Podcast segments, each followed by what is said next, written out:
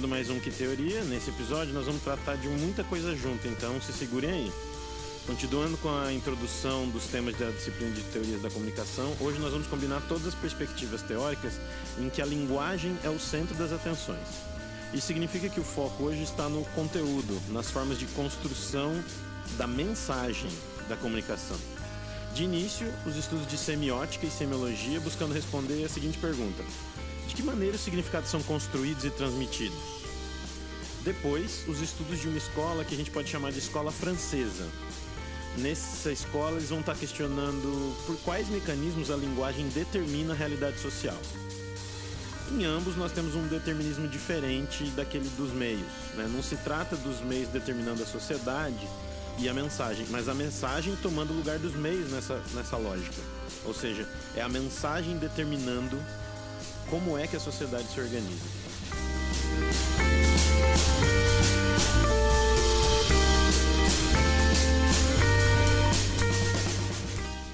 Como nós vamos falar de muitos autores de diferentes propostas, não é possível a gente estabelecer um contexto específico. Mas é possível a gente dizer alguma coisa sobre essa lógica que nós estamos tentando dizer aqui, que é por que texto e contexto. Né? Ah, os estudos de semiótica são aqueles a que me refiro do estudo de texto. Eles são baseados no estudo da linguagem e da linguística, ou seja, nas tentativas de explicação das construções de sentido que as palavras, originalmente, e depois imagens, uh, vídeo, som, etc., é, são capazes de fazer.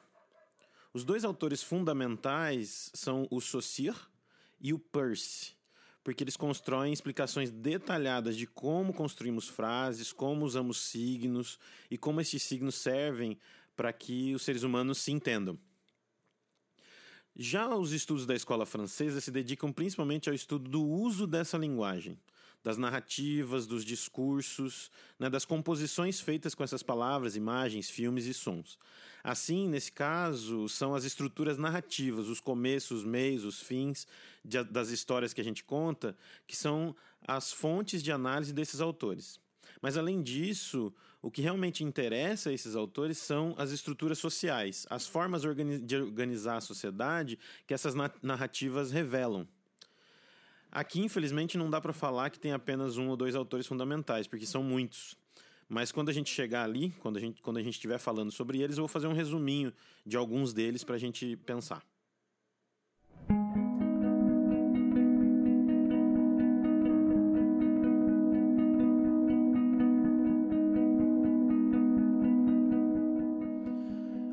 primeiro a gente vai começar a falar então do Saussure. Saussure, Ferdinand de Saussure, é um linguista, um, um, um, filósofo da linguagem.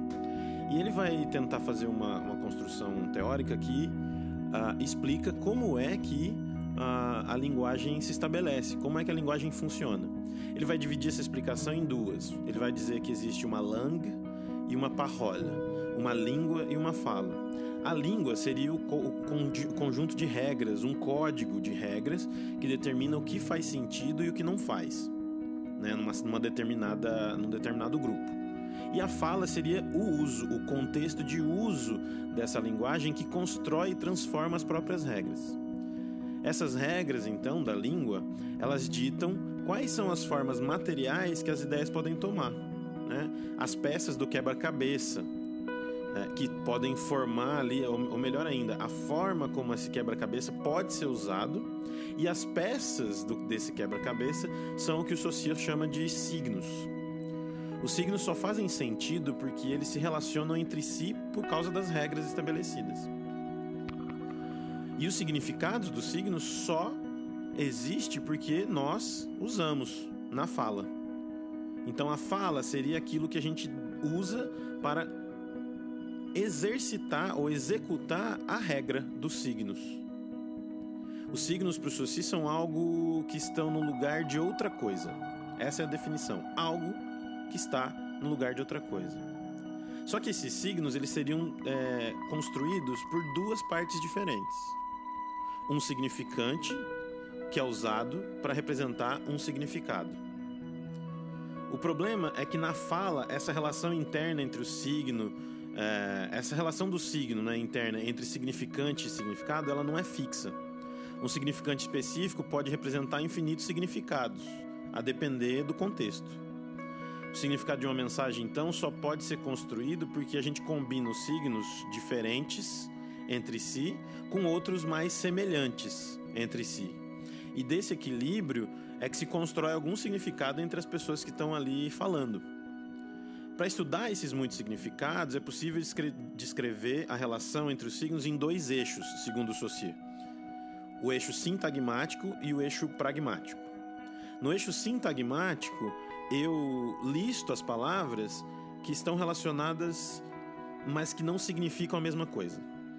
Camisa e sapato, por exemplo, num eixo sintagmático, representam peças de vestuário, mas uma não pode substituir, substituir a outra uma camisa e um sapato são coisas diferentes. Já no eixo paradigmático, eu listo aquelas, aqueles signos hierarquicamente que têm a possibilidade de significar a mesma coisa. Ou seja, cada vez mais próximos de serem um sinônimo. Camisa e camiseta são muito próximas em significado e podem, a depender da escolha, ser substituídas. Regata ou uma bata ainda estão próximas, mas não são tão fáceis assim de substituir por camisa, por exemplo. Então, nesse eixo paradigmático, eu faço uma, uma categorização hierárquica de quais são mais próximas e quais não são tão próximas assim. Para construir uma frase, a gente combina palavras distantes no eixo sintagmático, um artigo com um verbo, com uma preposição, mais um substantivo, por exemplo, e assim a gente consegue se fazer entendido. E para cada tipo desse que a gente escolhe, a gente escolhe parágrafos, pa palavras no eixo paradigmático que sejam mais próximas da ideia que a gente quer passar. Eu escolho camisa ou calça na categoria do vestuário de acordo com o que eu quero descrever, por exemplo. E daí que nós podemos criar diferentes sentidos. A ambiguidade, os trocadilhos, as figuras de linguagem se dão pelos jogos que a gente vai misturando, né, que a gente faz misturando essas hierarquias uh, nesses eixos. Uma coisa importante, e vocês devem ter percebido, é que sempre há duas coisas: significante, significado, sintagmático, paradigmático. O Saussure ele sempre vai explicar as coisas nessas relações uh, binárias, né? Os signos e a linguagem são sempre uma, é, explicados a partir de relações binárias entre os elementos internas a eles mesmos. Um signo tem significante e significado. A linguagem é construída do sintagma e do paradigma.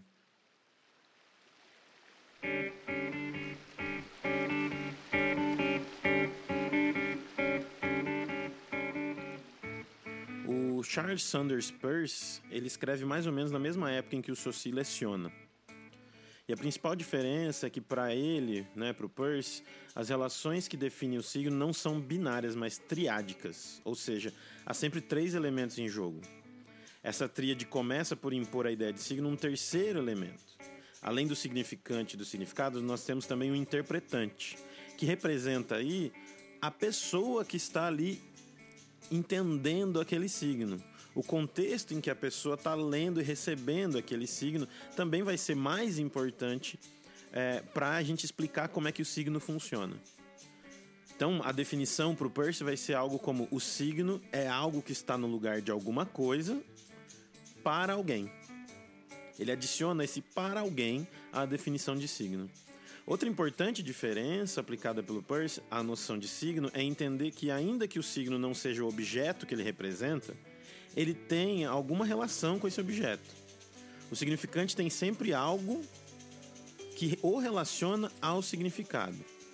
O que o Pierce faz é categorizar os signos em três tipos diferentes. Para cada tipo, há um nível de proximidade entre o signo e aquilo que ele representa. No primeiro nível estaria o ícone, que é a relação mais próxima, aquele que tem a relação mais próxima e direta entre significante e significado o signo tem mais características iguais ao objeto que ele representa. No meio, num nível mediano, estaria o índice, porque ele não tem uma relação direta. A relação de proximidade ela é média, digamos assim, porque o tipo de signo é, do índice ele representa um objeto que não é o seu significado principal. mas indica fortemente para esse significado principal. Você usa o índice para que alguém pense no significado desejado, mas somente por relacioná-lo a esse índice. Por exemplo, não se diz, você usando o índice, você não vai dizer assim, choveu agora há pouco. E sim, as ruas estão molhadas. Assim o interlocutor vai inferir que houve chuva por meio do índice das ruas molhadas. No terceiro nível de proximidade entre o significante e o significado estaria o símbolo. E o símbolo não tem relação material com o significante. Nenhuma. É a maior distância possível do significante com o significado, ou do signo com o objeto representado. Essa relação é estabelecida exclusivamente pela cultura, pelas regras da linguagem que nós humanos criamos. Só sabemos que a imagem de uma pomba branca significa paz, por exemplo, porque assim convencionou-se entender. Não há na pomba branca nada que se relacione materialmente com a ideia de paz. As letras e as palavras também são dessa maneira, são símbolos. A palavra árvore não tem nem no seu som, nem nas suas letras, nada que represente as características de uma árvore.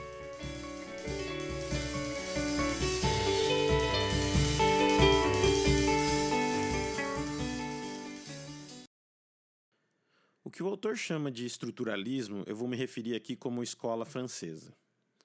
Mas qual a relação? Por que misturar esses franceses e a semiótica?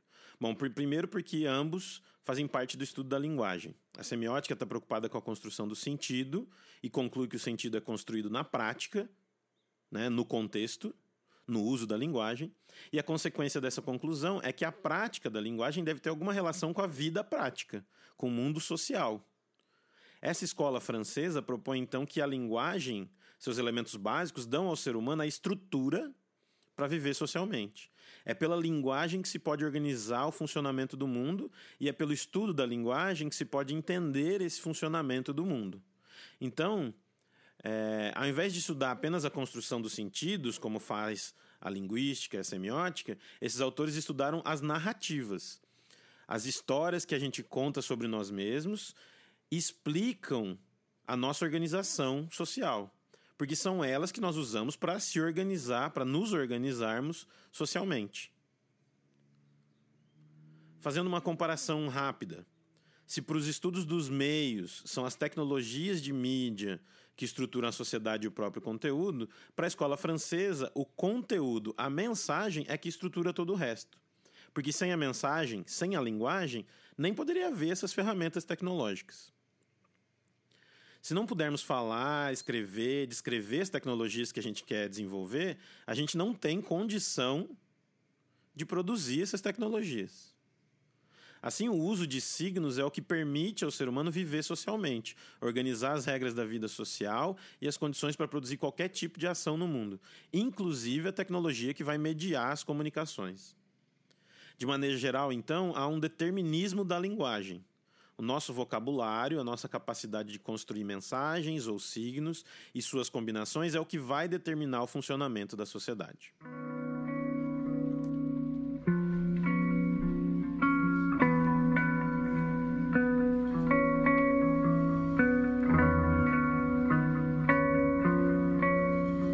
São vários autores presentes nessa corrente francesa, partindo inclusive do próprio Saussure e uma influência da antropologia com Levi-Strauss. Mas durante os anos 50 e 60 é que estão ali situados alguns autores já conhecidos nossos e que são mais representativos para o estudo da comunicação em específico. O que é interessante é a aplicação das formas de análise literárias às narrativas da mídia de massa, o que os tornam centrais aí para os nossos estudos. Né? Em tópicos rápidos, eu vou tratar no geral de cada um deles, para a gente não extrapolar o nosso tempo. E depois eu vou me dedicar um pouco mais a um desses autores, que foi o que selecionei aqui para a leitura.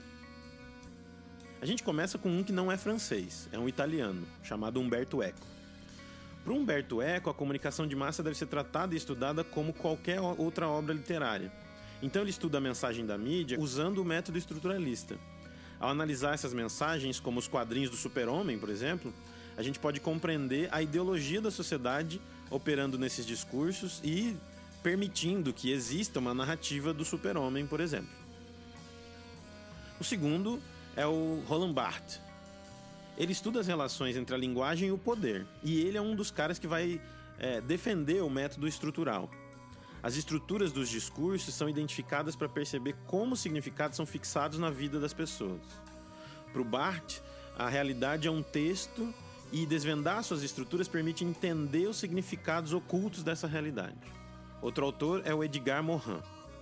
Esse é o mais próximo da escola de Frankfurt, dos autores que a gente está citando aqui, porque ele vai falar de uma cultura de massa em que as características de produção dessa cultura elas têm uma, uma lógica industrial.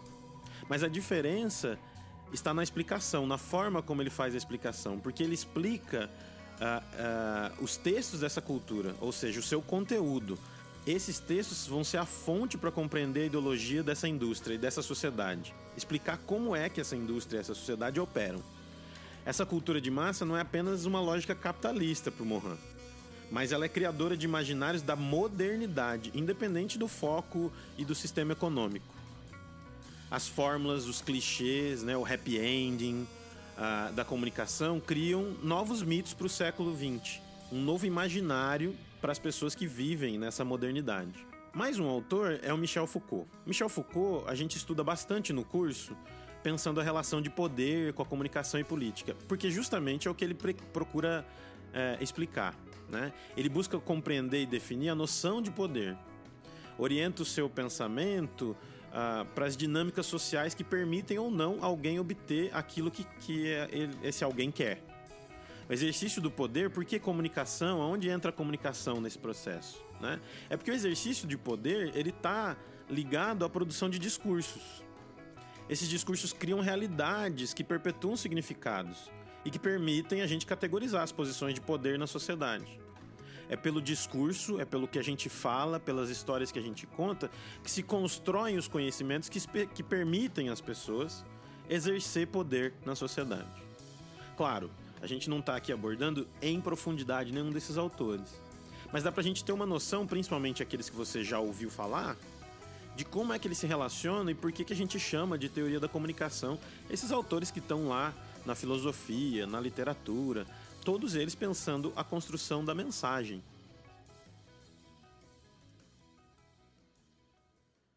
Quanto ao último autor que eu vou tratar, e a gente vai olhar um pouco com um pouco mais de profundidade, é... esse autor se chama Pierre Bourdieu. Ele é um sociólogo francês e que se baseia na sociologia do Durkheim. Então ele vai valorizar muito a pesquisa empírica. Dados de resposta, pesquisa quantitativa, com grande amostragem, vão ser a fonte para ele explicar a, a sociedade. Ele faz uma análise muito mais fina desses resultados, pensando também na forma como a gente estabelece a estruturas sociais. Os elementos centrais da sociologia do Bourdieu é, são Primeiro, a ideia de espaço simbólico. Ao compartilhar qualquer espaço físico com alguém, é, para além da mera passagem para um lugar, a gente está sempre construindo também um espaço simbólico. Uma ideia compartilhada sobre o que significa aquela situação em que a gente está. Essa ideia compartilhada ela nos acompanha independentemente de a gente estar tá naquele espaço fisicamente ou não. É, a ideia que nós temos sobre nós está conectada a esses espaços simbólicos que a gente ocupa. O espaço que você ocupa na sua escola, no seu, na sua faculdade, o espaço que você ocupa é, no seu trabalho, o espaço que você ocupa na sua família e assim por diante. Porém, a forma como a gente ocupa esse espaço não é igual. Né? Há sempre posições diferentes nesse espaço. Por isso, a gente disputa essas posições, criando um espaço que o Bourdieu vai chamar de campo. A noção de campo ela descreve a forma como a gente coopera ou compete com pessoas em diferentes posições nesse espaço simbólico. Essas posições estão sendo disputadas e as pessoas podem conseguir ocupá-las. Mas porque esse espaço é construído simbolicamente, é, quer dizer, todos sabem o que significa cada uma dessas posições, essas posições são fixas. Então você tem uma estrutura fixa de posições a serem ocupadas nesse campo e as pessoas disputando para saber quem é que fica nessas posições estruturadas. Então o ser humano ele não tem muita agência. Né? Ele, ele tem alguma agência, mas ele não tem muita. A única coisa que ele pode fazer é galgar espaços no campo. Estar dentro do campo é agir em relação às posições possíveis. Então há uma certa independência aí do ser humano, né? Mas a estrutura é mais forte do que o ser humano. Não é possível alterar essa estrutura tão facilmente. Então essa agência é limitada. Os campos eles vão determinar quais são os comportamentos uh, que são interpretados como positivos e quais são uh, interpretados como negativos. Quais favorecem os atores dentro dele e quais não. O que também favorece o próprio campo frente a outros campos. Essas práticas elas são legitimadas pelo campo, né? são tor tornadas atribuídas certos valores a elas e tornam-se comuns reconhecidas quase automaticamente pelos atores no campo, por essas pessoas que estão ali inseridas no campo. O Bourdieu chama esse conjunto de práticas de hábitos, em latim, hábitos. O hábitos é tão internalizado que ele não é nem questionado, as pessoas fazem automaticamente. Se é assim que se fazem as coisas no nosso campo, é assim que é. Ele torna as práticas automáticas, certeiras, e você nem percebe mais que você está agindo daquela maneira. Aprender o hábitos e agir com base nele será determinante para que o agente tome a sua posição no campo. E como essas posições têm diferentes valores, o autor diz que há lucros e prejuízos atrelados aos conhecimentos que determinam hábitos. Ou seja, aprender as práticas de um determinado campo é acumular um capital que pode ser usado para subir de posição naquele campo. O que ele chama aí de capital cultural. O Bourdieu coloca então em xeque a ideia de que certos conhecimentos e certas ideias têm valor intrínseco a elas. Uma obra de arte não tem valor sem que o campo das artes diga que ela possui esse valor. Por consequência, o seu autor terá também o seu valor atrelado ao valor de legitimação que aquele campo dá àquela obra. Eu selecionei o Bourdieu justamente por isso, porque a gente pode ver como as mensagens, as narrativas, os signos são determinantes para explicar as relações sociais quem é dominante e quem é dominado. Como as pessoas se relacionam em grupos, que ele chama aí de campos, e que são basicamente sustentados pelas narrativas que a gente constrói sobre as práticas que a gente faz.